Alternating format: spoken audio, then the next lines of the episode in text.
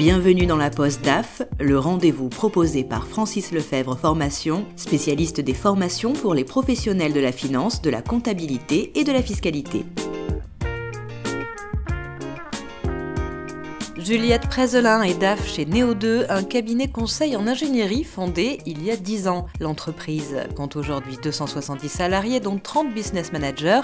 Basée à Levallois, elle possède deux antennes, une à Nantes et l'autre à Lyon. Juliette Prézelin a deux collaborateurs pour la seconder dans ses fonctions. Elle nous raconte son parcours. Euh, j'ai fait une école de commerce en 5 ans en sortant de, mes études, euh, de mon bac. J'ai choisi en master 1 et 2 de faire finance d'entreprise parce que c'était les matières qui me plaisaient le plus en école.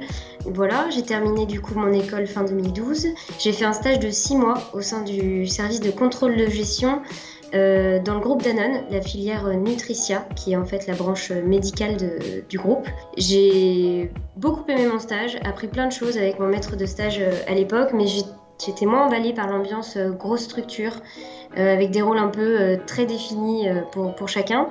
Euh, j'avais plutôt envie d'évoluer dans une petite boîte dans laquelle euh, les missions, les tâches sont en fait hyper variées parce que de fait il y a peu de salariés donc on touche un petit peu à tout.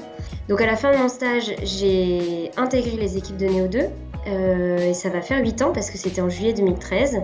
J'ai commencé en tant que responsable administrative et financière et depuis bientôt deux ans, je suis passée euh, directrice administrative et financière euh, au sein de, de la boîte. Et une boîte qui n'est pas une si petite structure que ça, 270 salariés quand même. C'est ça. En fait, quand je suis arrivée, on était à peu près 70. Euh, au siège, il y avait les deux fondateurs, trois business managers et donc euh, moi. Et ben voilà, aujourd'hui au siège, euh, on a deux agences qu'on a ouvertes en 2015 et en 2017. Et puis on est aujourd'hui entre 30 et 40 salariés, beaucoup de business managers, trois au sein de l'équipe admin. effectivement, on a bien grossi et on a toujours autant d'ambition pour les futures années. Quelles sont vos principales missions aujourd'hui en 2021 au sein de Néo2 euh, elles ont beaucoup évolué, du coup, mes missions. Aujourd'hui, euh, je manage mon équipe, donc euh, j'ai deux personnes sous ma responsabilité. je suis beaucoup, beaucoup dans la comptabilité. Je vérifie les, résultats mensuels qui sortent. et c'est moi qui prépare, avec l'aide de l'expert comptable, les bilans et les comptes de résultats en fin d'année. Je sors le résultat, le résultat d'exploitation tous les mois pour qu'on puisse l'analyser avec avec les membres de la direction. Je présente aussi nos indicateurs qui nous permettent de savoir si on est performant ou pas. Et puis ensuite, je suis garante des process, donc euh, tout ce qui est euh, euh, respect des règles fiscales et sociales en cas de contrôle. je suis aussi la trésorerie, je me connecte, je pense, à peu près quatre fois par jour sur le compte pour voir si, si des paiements qu'on attend sont tombés, etc. Et, et puis, je participe à la mise en place de nouveaux outils, on les cherche. Euh, on les challenge un petit peu, on négocie et puis après on les, on les implémente dans la structure. Donc en fait, je suis passée d'un poste assez terrain au début un poste un petit peu plus euh, stratégique euh, pour superviser un petit peu toute la mine. Et actuellement, vous êtes très occupée par une actualité. Absolument. On a fait en fin d'année 2020 un LBO, donc euh, ça a amené énormément de, nouveaux, nouvelles tâches en fait l'an dernier parce qu'on a dû euh, tout présenter aux équipes. On, a mis un petit peu en concurrence euh, sur une data room, on présentait des, des, dossiers, puis en fait il y a plusieurs acteurs qui se sont intéressés à nous. C'est la première fois qu'on fait un LBO, donc on rentre dans une autre dimension. Euh, on a une forte ambition de croissance interne-externe. On va d'ailleurs recruter beaucoup de monde. Euh, on cherche en permanence des profils de business manager ou des profils de consultants, d'ailleurs ingénieurs, pour les positionner sur nos missions. Et puis, euh, bah, on a des comptes à rendre un petit peu plus maintenant parce qu'on a levé une dette. Donc, on va falloir sécuriser nos process, faire des contrôles internes, présenter nos résultats sans doute différemment. On va consolider les comptes parce qu'il y a plusieurs structures, mettre en place des outils de trésorerie plus performants. Voilà. Donc, beaucoup, beaucoup de travail qui nous attend sur sur les prochaines années. Mais euh, voilà, ça fait partie de, ce qui est beau en fait, dans, cette, dans cette boîte et sur ce poste, ça change tout le temps. Donc ça reste hyper intéressant. Et heureusement, vous êtes secondée, vous n'êtes pas euh, toute seule, vous avez au moins deux personnes dans votre équipe. Aujourd'hui, effectivement, j'ai deux personnes. euh, un responsable RH qui a rejoint les équipes début 2017, voilà, qui s'occupe de vraiment toute la partie RH. je lui ai totalement délégué cette partie-là et il a dans son scope environ 200 salariés qu'il gère en administration du personnel. Et j'ai aussi une responsable administrative et financière qui est arrivée l'an dernier. elle gère la facturation des consultants, le recouvrement, une partie du contrôle de gestion et elle a dans son scope 70 salariés qui correspondent en fait aux, consultants qui sont facturés par les agences de Nantes et de Lyon et qui effectivement font que voilà, tout ce qui est terrain euh, administratif est, est, géré. Je supervise, je vérifie, mais j'ai plus besoin de mettre la main à la pâte euh, à ce niveau-là. Et vous avez un cabinet comptable externe en appui Exactement. Aujourd'hui, on n'a pas encore la compétence en interne et c'est quelque chose qu'on va envisager. On s'est donné un peu un, seuil de nombre de facturés où on commencera à l'envisager parce que ça, se fait dans le secteur. Quelles sont les qualités clés, d'après vous, Juliette, pour être un bon DAF? Alors, je pense que ça dépend des structures et des secteurs d'activité. En tout cas, chez nous, il faut de la rigueur, beaucoup, parce que justement, on est peu. Et donc, euh, il faut que ce soit, euh, qu'on soit très bien organisé pour que tout soit en fait correct au jour le jour. Donc, j'irai la rigueur, une très bonne organisation, c'est essentiel parce qu'il y a une charge mentale énorme sur ce poste. Euh, et puis être flexible parce qu'on ne peut pas non plus exiger euh, des business managers euh, un comportement toujours exemplaire parce que bah, eux ils ont envie de faire du business et on peut l'entendre donc du coup nous on est en appui derrière pour leur dire ce qui est possible de faire ou de pas faire et bah voilà faut être flexible avec eux et essayer de trouver des solutions plutôt que de leur dire non sans, sans aucun débat.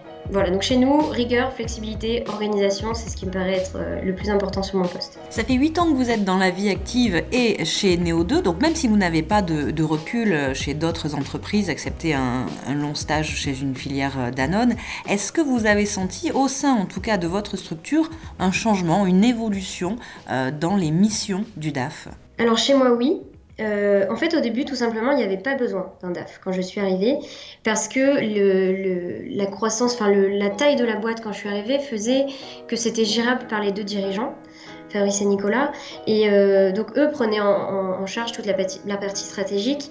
Après, quand je suis arrivée, au bout de quelques mois, je leur ai dit tout de suite, euh, il faut absolument qu'on mette en place un contrôle de gestion, parce qu'en fait, ils, voyaient à peu près où ils en étaient dans leurs chiffres, mais ils, ne savaient jamais réellement euh, quel était le chiffre qui sortait chaque mois. Donc on a fait ça ensemble. Et donc petit à petit, en fait, ils ont euh, complètement sorti le nez de l'admin et tout reposé sur mes épaules parce que euh, ils ont plus le temps. Voilà, ils, forment des business managers. Donc oui, l'émission a évolué parce qu'au début, bah, j'étais jeune, je sortais d'école, donc même s'ils m'ont fait confiance très rapidement. Et je les remercie d'ailleurs pour ça parce que ça m'a permis d'être autonome. Et eh bien je voilà j'étais quand même vérifiée dans, mes, dans mon travail. Aujourd'hui maintenant euh, tout ce que je fais euh, sous, sous l'appui du directeur général et du président euh, est sous ma responsabilité. Donc il y a cette notion de responsabilité qui a grossi au, fur et à mesure des années. Je peux plus me cacher.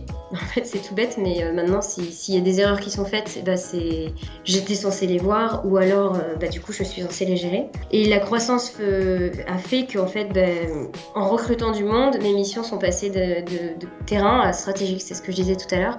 Et, euh, j'ai délégué énormément de, mon travail petit à petit au fur et à mesure des, années. Est-ce que certaines innovations vous ont impacté directement en termes d'outils? On a pas mal d'outils. Euh, de data visualisation qui sont mis en place. Par exemple, je, pense comme ça à Power BI, mais euh, c'est plus si récent que ça. Mais en tout cas, c'est un outil que j'aimerais bien appréhender un peu plus parce que je pense que ça permet de faire de la, de mettre en place des données, de montrer graphiquement des choses qui sont parfois difficiles à expliquer. Euh, aujourd'hui, on se contente de ce qu'on a. Euh, mais je pense que voilà, de par le fait que enfin, notre changement un petit peu de cap cette année, c'est quelque chose sur lequel il va falloir se pencher parce que ça pourra réduire notre temps de travail dans les prochains mois. Vous avez également intégré des notes de frais automatiques. Oui, absolument. Alors ça, c'était un gros chantier de l'an dernier, juste avant le, confinement d'ailleurs. On a beaucoup, beaucoup de frais dans notre secteur. Voilà, les, consultants partent en mission et donc dans leur package de rémunération, souvent on inclut des frais parce que ça induit un changement de lieu de vie, etc. Tout ce qui était frais avant, on devait recevoir les justificatifs euh, chez nous, dans les locaux, les justificatifs originaux, tous les tickets, toutes les factures, tous les billets de train. Et donc il y a un an, on a pris effectivement un logiciel de gestion de notes de frais qui permet en fait de faire de l'archivage euh, probant, à valeur probante. On prend une photo et ça suffit. Ça veut dire que euh, on a même fait un rescrit social auprès de l'URSSAF. Ça veut dire que si on présente cette photo au contrôleur URSSAF le jour où il vient, ça lui convient. On n'a plus besoin de récupérer toutes les factures papier. Et ça, ça change la vie et pour les consultants et pour l'équipe admin qui a plus besoin de passer du temps à vérifier les tickets, etc. Ça, ça nous a fait gagner énormément de temps depuis un an. Est-ce que vous utilisez également des outils prédictifs? Pour la trésorerie par exemple? Alors, pas encore. C'est encore beaucoup, beaucoup dans ma tête, la, prédiction de trésorerie. Euh, à voir euh, si ça peut nous, aider à l'avenir. Peut-être qu'avec la croissance qu'on espère faire, euh, ça deviendra important, voire indispensable. Mais aujourd'hui, voilà, c'est dans ma tête, j'ai mes petits outils sur Excel et ça suffit. Voilà. et pour ce qui est de l'intelligence artificielle, elle aussi, avec le développement de l'entreprise, elle va petit à petit s'immiscer J'ai pas trop de visibilité là-dessus. Peut-être. Je pourrais peut-être répondre à cette question dans un an ou deux. Là, je pense que sur cette année, on a suffisamment de chantier euh, pour euh, se projeter un petit peu avec de l'intelligence artificielle, mais d'ici horizon 4-5 ans, sans doute, j'imagine. Vous vous avez dit, j'ai tout dans ma tête. Dans quelle mesure vous utilisez votre instinct? J'ai dit que j'avais tout dans ma tête, effectivement, parce que ça fait euh, du coup 7 ans et demi que je suis là. Et euh, je connais toute l'histoire depuis 7 ans et demi. Euh, je sais quels sont les clients chez, qui, chez lesquels on gagne de l'argent. je sais appréhender la trésorerie. Je sais quels mois vont être bons, quels mois seront plus mauvais, comment on fait pour arriver à notre objectif de l'année, à quel moment il faut mettre un coup de collier pour être sûr de faire un bon mois, sinon on peut pas arriver à cet objectif. Donc effectivement, le fait d'avoir énormément de backup, enfin d'expérience chez Neo2 fait que effectivement mon instinct il est aujourd'hui assez affûté. J'ai du nez pour dire euh, bah voilà sur ce mois-ci euh, on devrait faire tant, cette année on peut faire ça, on a une, opportunité sur tel mois, euh, donc ça sert et ça sert aussi en trésorerie. Pour imaginer quelle pourrait être la trésorerie dans six mois en fonction des rentrées, des sorties d'argent qu'on a prévues. Donc oui, aujourd'hui, ça sert pas mal et souvent avec, mes, avec les dirigeants, on, essaye un petit peu de prédire. Ils sont toujours un peu plus pessimistes que moi parce que c'est un petit peu euh, nos, caractères. Je suis assez optimiste et eux, ils, se forcent à être pessimistes pour être toujours euh, agréablement surpris. Donc on finit toujours par trouver euh, des terrains d'entente dans nos prédictions qui font que ça, tombe assez juste. Vous avez parlé tout à l'heure de data visualisation. Est-ce que vous l'utilisez pour vulgariser vos observations auprès de vos collaborateurs? Oui, on l'utilise quand même pas mal parce que il y, a, beaucoup de données qui sont traitées tous les mois et tous les ans. Et euh, lors des séminaires avec euh, les business managers ou lors des ce qu'on appelle des reviews où on présente un petit peu le, les actualités chez Neo2 à nos consultants, euh, on est obligé de vulgariser un petit peu l'information et d'utiliser des graphiques, des cartes, etc. pour que le discours soit fluide et que, ce soit compréhensible par tous. Il y a beaucoup de métiers chez Neo2, mais c'est une population qui est composée uniquement de cadres diplômés soit d'école de commerce, soit d'école d'ingénieur. Donc c'est des choses auxquelles ils sont habitués eux sont capables de sortir des, graphiques, des tableurs, nous aussi, donc du coup on, se comprend. Euh, et, oui, donc on l'utilise quand même euh, tous les mois, voire toutes les semaines. Euh, entre, entre les business managers, c'est toutes les semaines qu'ils sortent des tableaux. Et si vous aviez la possibilité d'inventer un outil, un logiciel qui vous change la vie pour être encore meilleur demain, ce serait lequel? Alors, dans notre secteur d'activité, euh, il y a déjà des outils qui, existent et qui sont performants, notamment euh, qui permettent de conjuguer les d'un côté avec toute la gestion des consultants et euh, la facturation, le recouvrement, le suivi des, des, marges générées par chaque mission. Mais aujourd'hui, c'est des outils qui sont un petit peu denses, compliqués, longs à implémenter dans les organisations et je trouve que ça manque de fluidité. Donc si je devais rêver d'un outil, je pense qu'il faudrait juste que ce soit globalement la même chose, mais en plus simple, plus fluide, euh, comme les applications un petit peu euh, qu'on a l'habitude d'utiliser euh, au quotidien, type voilà. Comme ça, j'ai Airbnb qui me vient en tête, mais voilà, quelque chose de fluide et qui soit facile à appréhender pour tout le monde. Est-ce que vous suivez des formations professionnelles pour vous mettre à jour, soit au niveau des pratiques, soit au niveau des connaissances théoriques?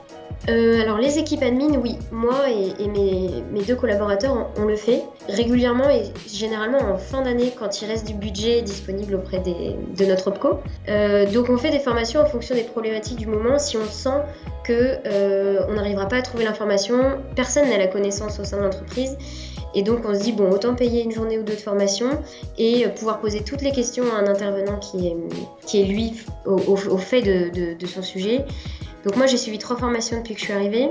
Euh, une sur la gestion des frais, une sur les contrôles URSAF, comment les appréhender, comment les gérer, et une sur euh, VBA.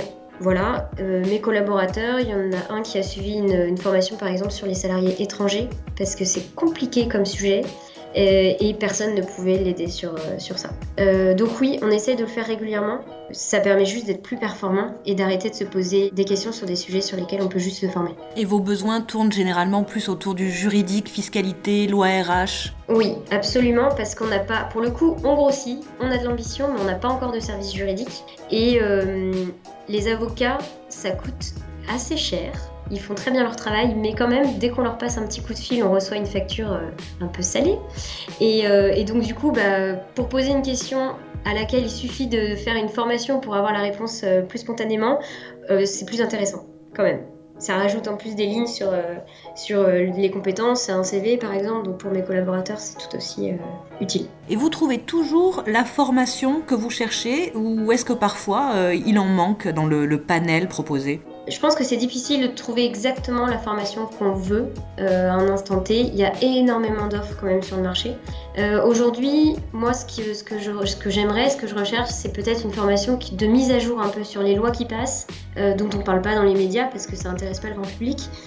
donc les, les, lois, les nouveaux décrets sur les règles sociales, fiscales, quels sont les documents qu'il faut présenter en cas de contrôle, etc ça nécessite un effort en fait en tant que DAF euh, d'aller chercher cette information qui est pas facile à trouver. Donc s'il y avait une formation tous les ans ou tous les deux ans qui permettent au DAF de se mettre un peu à jour sur tout ça, ce serait euh, très appréciable. Vous êtes plus présentiel ou e-learning lorsque vous suivez des formations? Moi, je préfère le présentiel. Je trouve qu'on est plus concentré sur la formation parce que justement on n'est pas dans les locaux, pas dans les bureaux, je veux dire euh, pas sur le lieu de travail, on peut pas être dérangé par qui que ce soit. Et on, bah, en fait il y a quelque chose d'un peu plus convivial et chaleureux, on, rencontre euh, les autres personnes qui ont décidé de suivre cette formation, on discute de nos, de nos postes, de nos projets, des entreprises, des bonnes pratiques. Et donc c'est l'échange est souvent hyper, euh, hyper riche avec les autres participants. Donc moi je suis plutôt team présentiel. Après le e-learning, voilà, ça permet une certaine flexibilité, on se connecte un peu quand on peut, quand on veut, ça évite le déplacement, ça a aussi des, avantages. Mais moi je trouve que je suis plus prise par la formation quand je suis sur place. Et est-ce que vous faites partie d'une communauté de DAF pour échanger vos expériences avec euh, des personnes au même poste que vous? Aujourd'hui non, pas encore. Ça fait partie des, choses sur lesquelles il faut que je m'attarde cette année. J'ai déjà eu l'occasion d'échanger un petit peu avec des personnes qui ont des postes similaires dans des secteurs d'activité similaires pour qu'on on a échangé sur effectivement les bonnes pratiques, les indicateurs qu'on met en place à droite à gauche. Mais une vraie communauté, pas encore. Je pense qu'elle doit exister, cette communauté. Il faut que je la trouve et que je rentre en contact avec les... ceux qui la font vivre. Dernière question, est-ce que vous auriez un conseil aux futurs ou aux jeunes DAF Je pense que le plus important, c'est de gagner la confiance du management euh, rapidement. Et je pense que ça se gagne en étant euh, engagé, présent, rigoureux et euh, gagner l'autonomie sur un poste de DAF, c'est important parce que si on ne l'a pas, on a l'impression de ne pas avoir vraiment les mains libres pour, pour mettre en place des choses et proposer des, nouvelles, des nouveaux outils. Donc je dirais ça. Une fois qu'on a la confiance du management et qu'on arrive à travailler ensemble, là on peut tout faire et c'est vraiment chouette. Merci beaucoup Juliette Preslin pour euh, votre éclairage et votre retour d'expérience. Merci pour cet échange. Engagée, présente et rigoureuse pour être parfaitement autonome, c'était le conseil de Juliette Prezelin. On se retrouve très bientôt pour une prochaine pause DAF. C'était la Poste DAF, le rendez-vous proposé par Francis Lefebvre Formation, spécialiste des formations pour les professionnels de la finance, de la comptabilité et de la fiscalité.